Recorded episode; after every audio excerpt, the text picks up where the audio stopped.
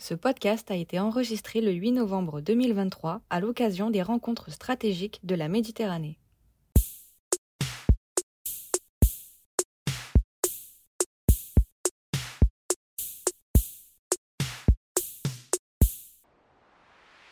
Bonjour à tous et bienvenue dans ce nouvel épisode de la Boussole stratégique, le podcast de la FMES. Nous nous consacrons aujourd'hui au pays du Golfe et pour répondre à mes questions, j'ai le plaisir de recevoir Madame Camille Lons. Bonjour. Bonjour. Vous êtes chercheuse invitée au European Council on Foreign Relations.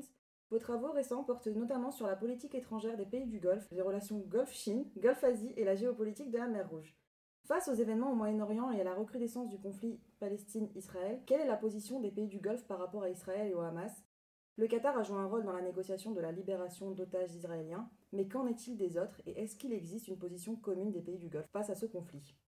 Alors chacun des pays du Golfe euh, a une position légèrement différente sur ce qui se passe en ce moment, qui est notamment liée, euh, notamment leur relation avec Israël. Une partie des pays du, Golfe ont normalisé leur relation avec Israël et d'autres pas. Mais sinon, de manière générale, s'il y a une chose qui les rassemble quand même, c'est l'unanimité que fait euh, la cause palestinienne au sein des populations du Golfe et au sein même du leadership. C'est-à-dire que c'est vraiment une, la cause palestinienne, c'est une question qui est hautement inflammable et hautement émotionnelle parmi les populations du Golfe et qui fait un consensus total. Et donc on voit euh, à travers toute la région des mobilisations euh, de la population, euh, des manifestations pro-palestiniennes. Et ça en devient même un enjeu de stabilité des régimes du Golfe, c'est-à-dire qu'il y, a une, y a une dimension de vraiment la légitimité des, des régimes dans le Golfe tient à, ce soutien à la cause palestinienne. Mais sinon, il y a en effet des petites variations entre les pays. Déjà d'un côté, une variation importante, c'est que les Émirats et le Bahreïn, depuis 2020, avec les accords d'Abraham, ont normalisé leurs relations avec l'État d'Israël. Et donc d'ailleurs, ça se voit un petit peu au début du conflit, au moment de l'attaque du Hamas le 7 euh, octobre. Ces deux pays-là avaient un traitement d'information légèrement différent des autres pays du Golfe. Ils ont plus condamné, plus ouvertement l'attaque du Hamas que les autres pays du CCG. Les Émirats aussi sont dans une position un petit peu particulière parce qu'ils siègent en ce moment comme membres non permanents au Conseil de sécurité des Nations Unies et donc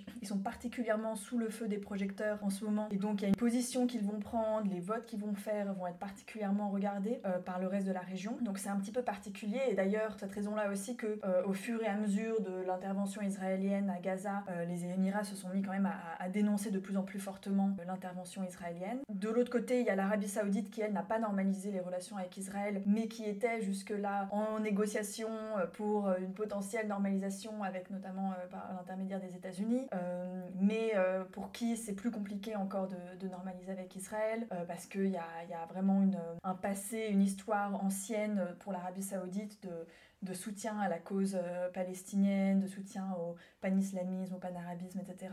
Et qui, euh, qui est vraiment un enjeu important de légitimité du pouvoir euh, saoudien dans la région et de leadership.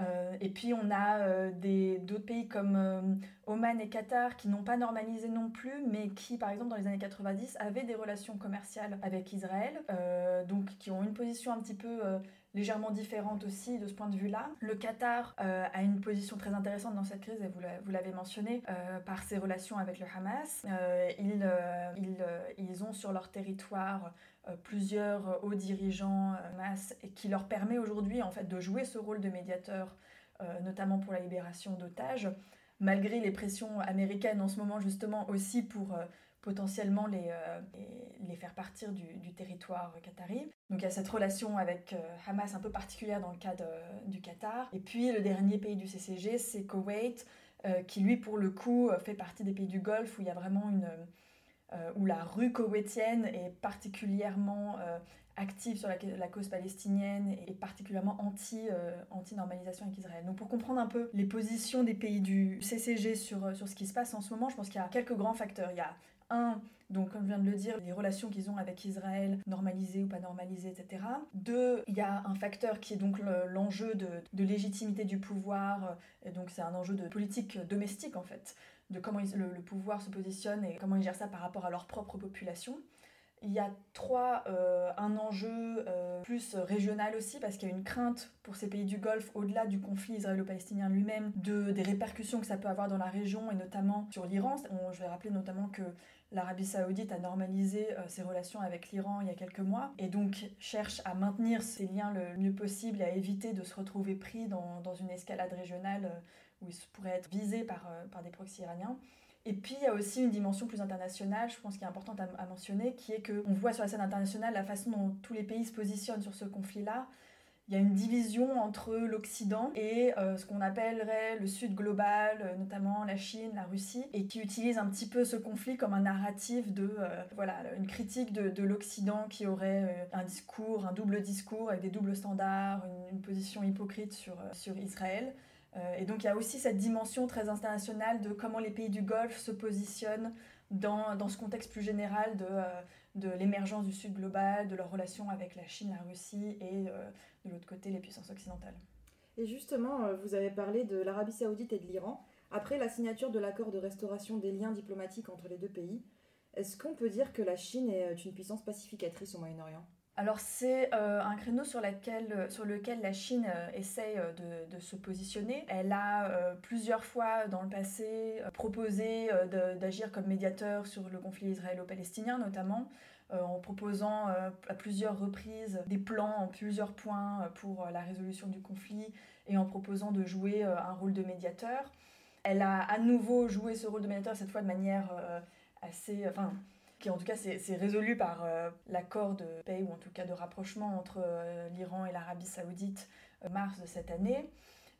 et ça s'inscrit dans un effort plus général de la Chine de se positionner comme une puissance à l'échelle mondiale qui est capable d'avoir un impact positif, euh, qui, euh, qui est capable de euh, défier aussi un petit peu le rôle des États-Unis que les États-Unis ont eu jusqu'alors de garant de la sécurité et hégémone un petit peu au Moyen-Orient et, dans le monde.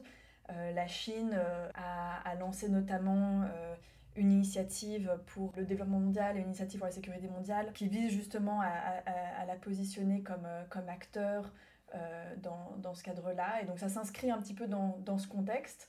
Après, euh, au Moyen-Orient, de là à dire que la Chine est une puissance pacificatrice, euh, le Moyen-Orient, ça reste une région dans laquelle la Chine a relativement peu euh, d'influence et, et, relativement un, nouvel acteur quand même. Sur les propositions que j'ai mentionnées d'aide à la médiation sur le conflit israélo-palestinien, il y a très peu de retours. En fait, ces, appels à la médiation sont restés lettres mortes. Il y a eu très peu de poids vraiment diplomatiques qui ont été mis derrière et ça n'a mené à rien. Et euh, sur le, rapprochement euh, Arabie Saoudite-Iran, euh, on peut se demander dans quelle mesure c'est vraiment la Chine qui a permis cet accord ou est-ce que l'accord avait été négocié en réalité en amont depuis longtemps par d'autres pays de la région aussi, avec l'aide de Oman notamment, de l'Irak. Et il est le résultat d'une volonté commune aussi de l'Arabie saoudite et de l'Iran de, parvenir à un accord. Et s'ils ont fait appel à la Chine, c'est principalement pour des raisons politiques de message. Euh, vers les États-Unis et moins parce que la Chine a réellement joué un rôle euh, fondamental dans, cette médiation. Et dernier point sur euh, est-ce que la Chine est une puissance pacificatrice? Sur le conflit actuel. On pourrait même se demander dans quelle mesure la Chine a vraiment intérêt à ce qu'il prenne fin le plus vite possible parce que d'une certaine euh, manière, ce qui se passe en ce moment euh, entre Israël et la Palestine et le Hamas, c'est euh, du point de vue de la Chine quelque chose qui a été créé en grande partie par les puissances occidentales. Et quelque part, ça permet de détourner l'attention des États-Unis d'autres théâtres, et notamment de l'Indo-Pacifique, qui sont plus importants pour la Chine. Ça, ça, a un impact très négatif sur la perception de, des États-Unis dans le monde et notamment au Moyen-Orient ça aussi, ça met un coup d'arrêt quand même assez important euh, aux négociations qui étaient faites entre euh, les États-Unis et l'Arabie Saoudite pour tenter de pousser vers une normalisation avec Israël. Donc, du point de vue de la Chine, quelque part, euh, ils ont un certain intérêt à laisser les choses s'embourber pour l'instant, en tout cas, tant qu'ils ne voient pas leurs intérêts directement impactés. Donc, puissance pacificatrice pour l'instant, c'est encore difficile à dire. Et dans la prospective, jusqu'où pensez-vous qu'un rapprochement Riyad-Pékin puisse aller? On sait que l'Arabie Saoudite fait désormais partie des BRICS. Est-ce que c'est conciliable avec sa position d'aller stratégique des USA dans la région? Euh, alors pour les BRICS, euh, l'Arabie Saoudite n'a pas encore rejoint euh, les BRICS, elle a été invitée à les rejoindre. Et il me semble qu'elle n'a pas encore donné sa réponse. Il n'y a pas que les BRICS d'ailleurs, c'est intéressant de voir que l'Arabie Saoudite a aussi été invités à rejoindre l'organisation de coopération de Shanghai, où la Russie et la Chine sont aussi en position de, leadership. Donc il y a plusieurs comme ça plateformes multinationales non occidentales dans, laquelle, dans lesquelles l'Arabie saoudite est en train de, de se positionner. Pour l'instant, l'Arabie saoudite et les Émirats essayent de jouer un petit peu sur tous les tableaux. Leur objectif, avant tout, c'est de diversifier leurs relations, leurs partenariats euh, stratégiques, tout en maintenant la relation avec les États-Unis, tenter de la diversifier vers d'autres acteurs, et notamment avec la Chine.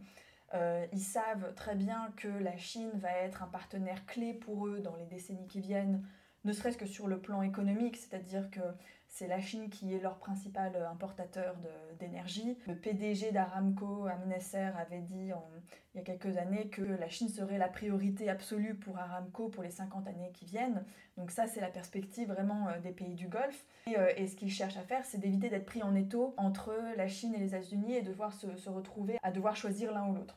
Euh, donc ils veulent absolument maximiser leur marge de manœuvre vis-à-vis de l'un et de l'autre. Et euh, en affichant euh, leur relation avec la Chine, c'est une façon un petit peu de maximiser cette marge de manœuvre vis-à-vis des États-Unis. Ceci dit, il y a en effet un risque qu'ils se heurtent à un mur à un moment s'ils développent trop leur relation avec la Chine.